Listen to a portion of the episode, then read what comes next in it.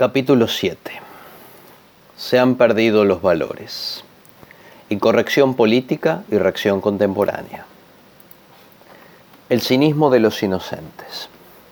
El cinismo es una de las características centrales de la emocionalidad reaccionaria. Lo hay en la forma en que la reacción interpreta la historia y la política, en su sentido del humor, en su imaginación sobre la izquierda. No hace falta rascar mucho para ver con qué facilidad aparece en la estructura del pensamiento reaccionario, como un rasgo casi necesario de su personalidad. El cinismo y la incorrección política están unidos al menos desde el siglo IV a.C. Pero aquella incorrección era muy distinta a la de nuestro tiempo. Los cínicos antiguos, seguidores del perro Diógenes de Sinope, eran unos tipos que andaban por las ciudades griegas en actitudes irónicas y provocadoras, desafiando la moral pública en protesta contra el sinsentido de los mandatos civilizatorios de la época. Eran los incorrectos de la Grecia antigua. Incluso el origen etimológico del cinismo viene de la palabra perro, por su andar desvergonzado y despreocupado, adaptando marginalmente a la civilización humana. Pero ese cinismo no era, en principio, de derecha era más bien la reacción a un momento de disciplinamiento moral de la ciudad que se expresaba como provocación contra los buenos modales, contra la idea del progreso que se instalaba.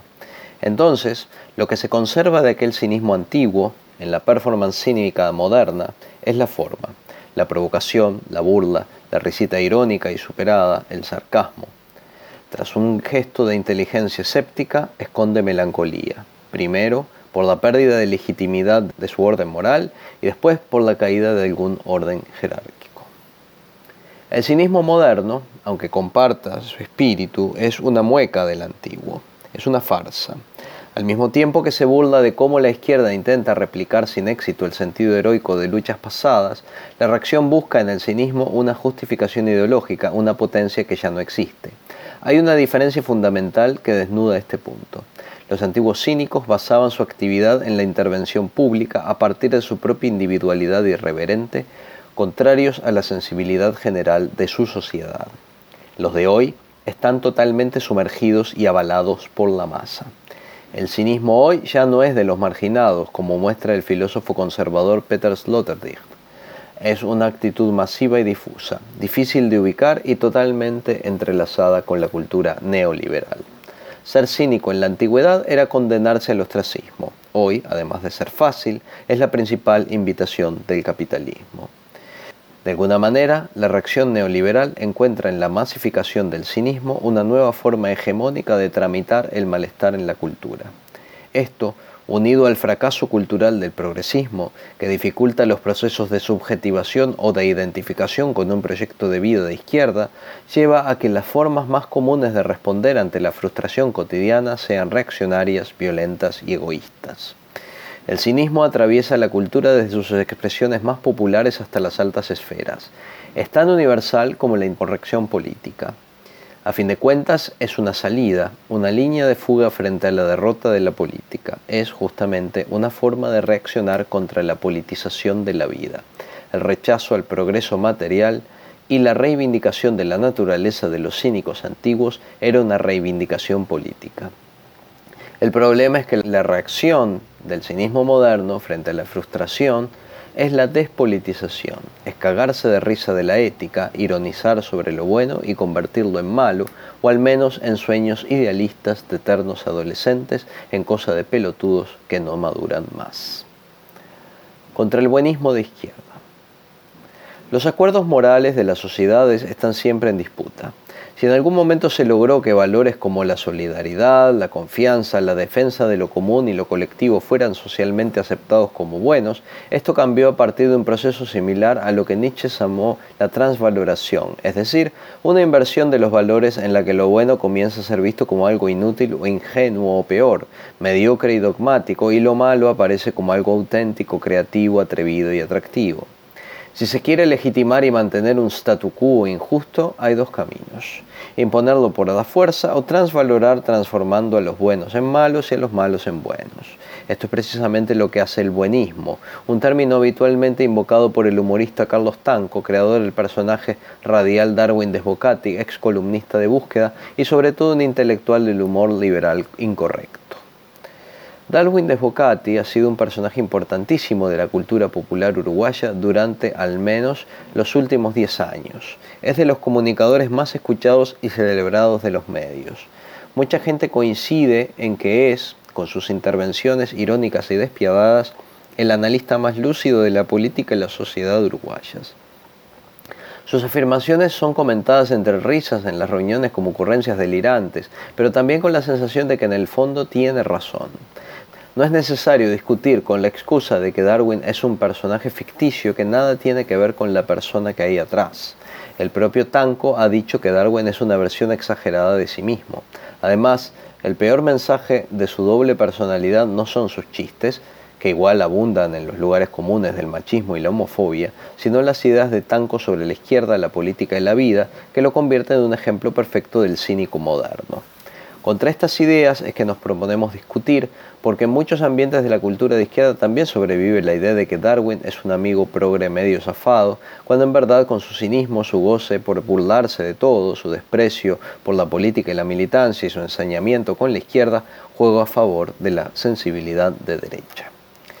El buenismo como calificativo no es un invento de Tanco, es un término acuñado por grupos conservadores españoles para llamar despectivamente a la izquierda, que se ha venido extendiendo en el debate político de los últimos años. Según esta narración, la izquierda es buenista básicamente por dos razones. En primer lugar, porque es ingenua, porque cree en el ser humano y en que los grandes problemas se arreglan con diálogo, tolerancia, solidaridad y buenas acciones.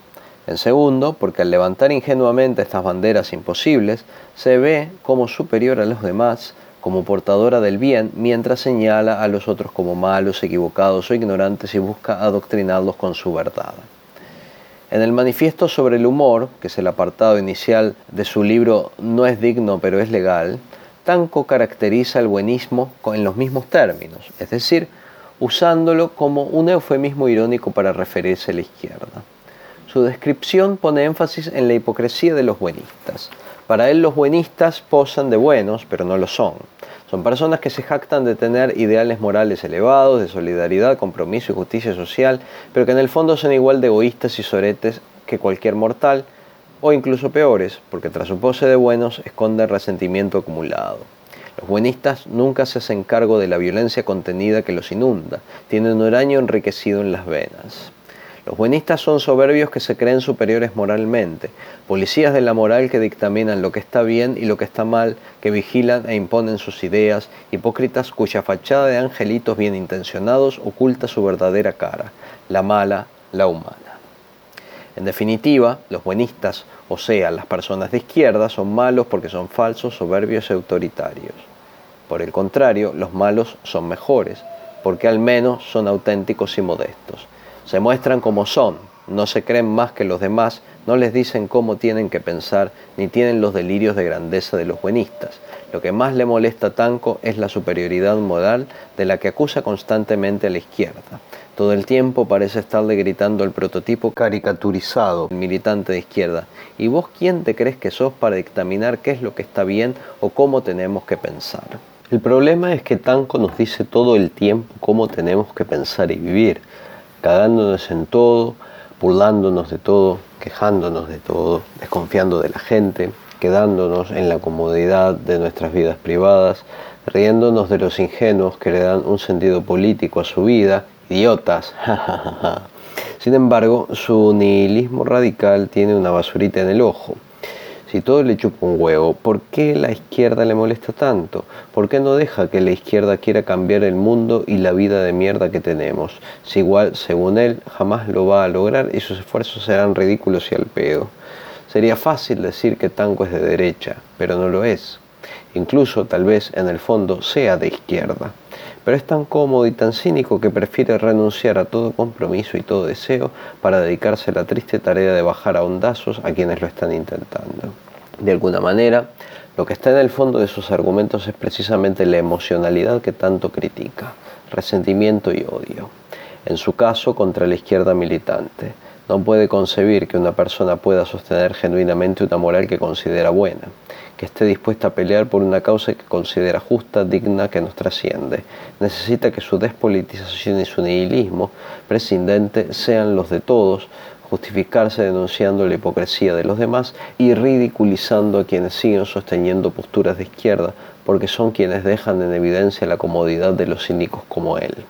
Porque además el cínico siempre es algo ególatra y se preocupa mucho por mostrar que él podrá ser malo, pero los demás son iguales o peores. Su trauma con la izquierda es algo para conversar con el psicoanalista al que nunca irá, porque, por supuesto, tampoco cree en ellos. La caracterización de la izquierda que hace Tanco es exactamente la misma que la realizada por la derecha. Para ellos, la mala, la soberbia, la hipócrita, la fanática, la autoritaria, la violenta es la izquierda. La extrema violencia no necesita disfrazarse de nada, pero cuando lo hace suele transvestirse de supremacía moral y salir de cacería en nombre del bien común, el bien con mayúscula, que tarde o temprano exige la práctica de purgas purificadoras. Ahora, ¿de verdad se puede sostener que la responsable de las grandes opresiones y violencias de la historia es la izquierda? No, queridos cínicos. Violento es el capitalismo, su jerarquía, sus opresiones, el sufrimiento de millones, el patriarcado, la explotación de la vida cotidiana, la competencia permanente por la supervivencia, la acumulación del 1%, los lujos que los ricos, que los pobres miran por la tele, el crecimiento desenfrenado que destruye el planeta, las personas que se mueren contaminadas, transasesinadas a piñas en la calle, el colonialismo, el despojo y las masacres civilizatorias sobre las que se erigió todo esto. Esto es lo violento, no quienes luchan por cambiarlo. El facho fácil. Cinismo e incorrección política, como ya dijimos, suelen ir de la mano. Los incorrectos se presentan como portadores de la verdad y la autenticidad, los que cantan la justa y dicen las cosas como son, no solo contra la hipocresía buenista de la corrección política, sino también contra la mentira, la manipulación y la moralina que abundan en las redes sociales. En un mundo donde engañar, tergiversar y hacerse el bueno es tan fácil y distinguirlo es tan difícil, la verdad es un bien escaso y cotiza alto. Su fama de honestos los vuelve creíbles, incluso simpáticos, aunque sus mensajes destilen odio. Claro que lo importante no es su supuesta autenticidad, sino el hecho de que la usan como carta de legitimación de su paquete de discursos, a veces cínicos y superados, a veces directamente reaccionarios. Porque ya vimos que la incorrección y el cinismo son máscaras seductoras, provocativas, con las que la reacción entra al baile para que todos la miren, aunque nadie sepa bien qué hay detrás. Hasta que aparece en todo su oscuro esplendor. La inversión de los valores, lo bueno convertido en malo y lo malo en bueno, es central. Es la madre de una serie de pequeñas confusiones que la derecha genera, con el objetivo de pasar por bueno lo que a todas luces es aberrante, pero principalmente para absorber la potencia de las consignas de la izquierda y despojarlas de su legitimidad y su erotismo. El mecanismo funciona con dos maniobras base. La primera consiste en colocar cínicamente a lo poderoso en el lugar de lo débil, disfrazando el opresor de oprimido, lo que les permite a los incorrectos pasar por víctimas perseguidas por la dictadura de lo correcto. La segunda apunta a generar la confusión moral para impugnar los principios de la izquierda. Para esto último cuenta con una serie de dispositivos que hay que identificar y desarmar. El auténtico fascista, uno de los dispositivos más evidentes de la transvaloración es el que usan los incorrectos cuando sostienen un argumento reaccionario y lo justifican por el solo hecho de que están siendo honestos. Es común escuchar a alguien opinar firmemente algo aberrante y defenderse sosteniendo que todo el mundo lo piensa, aunque nadie se anima a decirlo. Así, la aberración de decir, como Bolsonaro, que la mujer es débil e inferior al hombre, o que el error de la dictadura fue no haber matado lo suficiente, se puede transformar insólitamente en un acto de autenticidad y valentía. En Brasil, algunos estudios académicos hablan de autoverdad para explicar por qué el discurso fascista, racista y misógino de Bolsonaro tuvo tanto apoyo popular. La autoverdad, dicen, es una operación retórica en la que algo se vuelve aceptable, o incluso verdadero, por el solo hecho de enunciarlo honestamente, por decir todo lo que se piensa sin medir las consecuencias. Esto se logra disolviendo la diferencia entre la honestidad y la verdad. Si uno insiste en que dice lo que piensa, Quien escucha está tentado a tomarlo como cierto por la mera simpatía que le genera saber que quien lo dice en verdad lo piensa.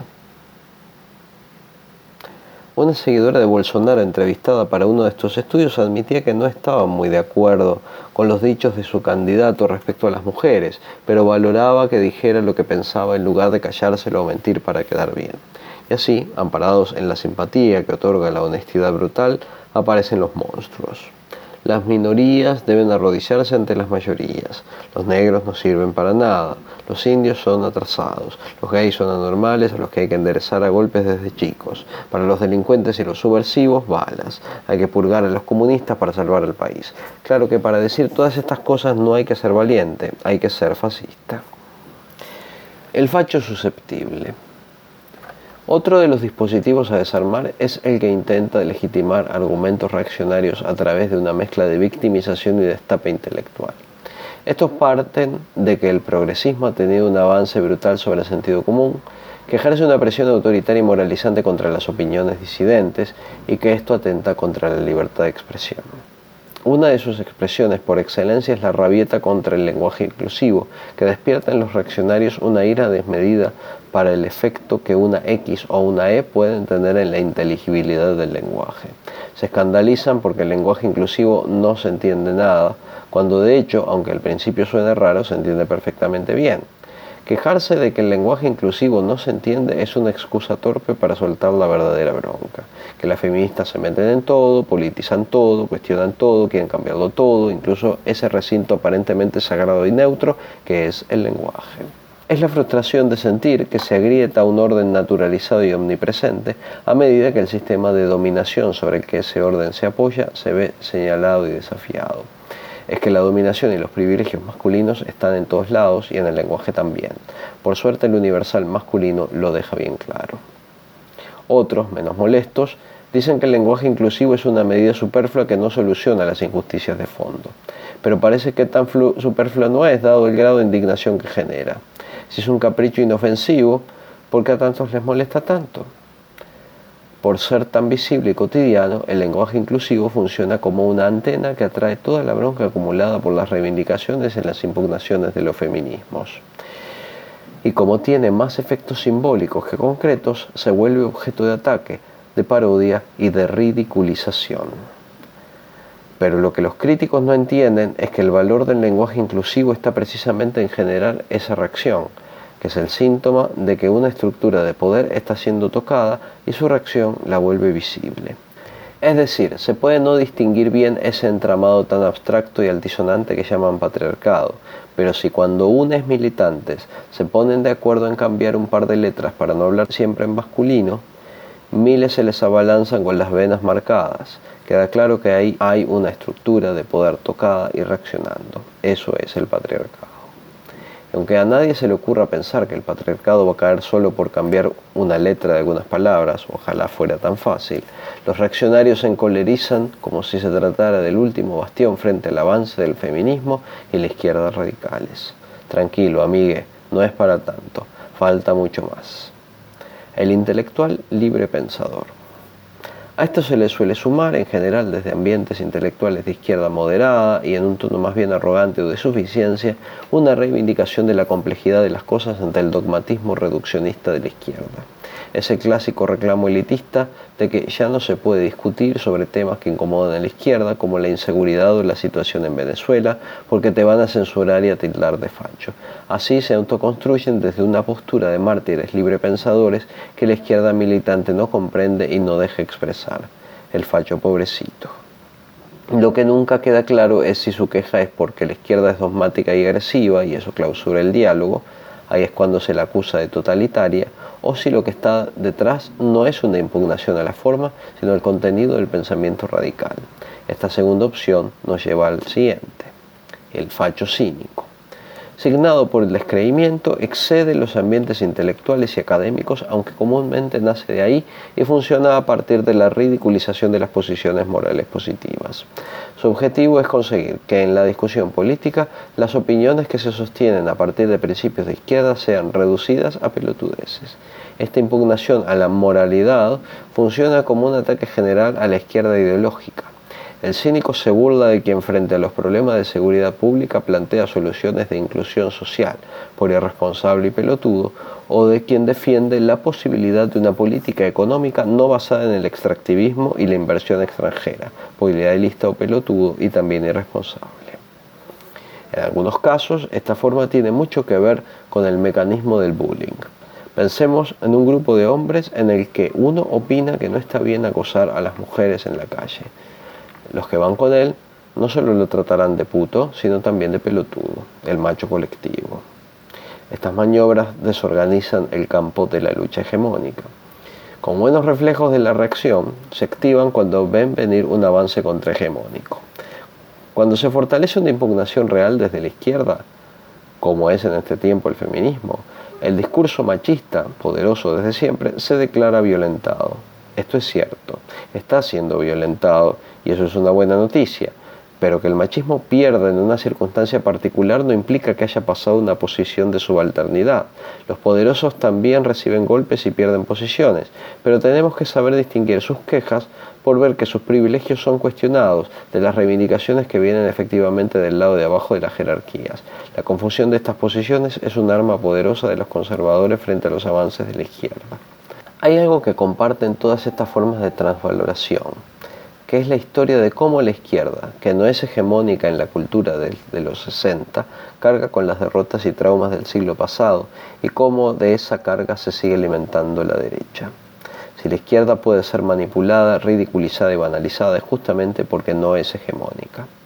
Los procesos revolucionarios de los 60 marcaban claramente un camino a seguir y existía un espíritu de liberación en lo cultural que puso al erotismo de lo político claramente en el campo de la izquierda.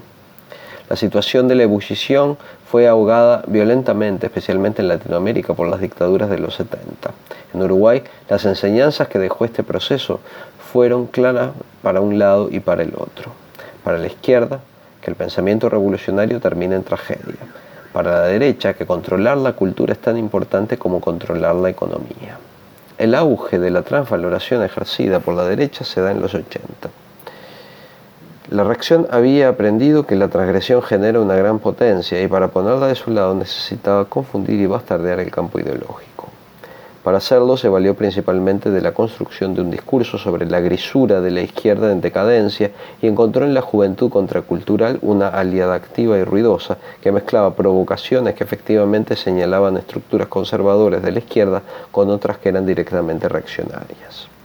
El círculo se cierra cuando ya nadie entiende quién es quién, cuando las posibilidades de identificación como sujetos políticos habilitadas socialmente se reducen a un conjunto de formas más o menos humanas de gestionar el capitalismo y el patriarcado.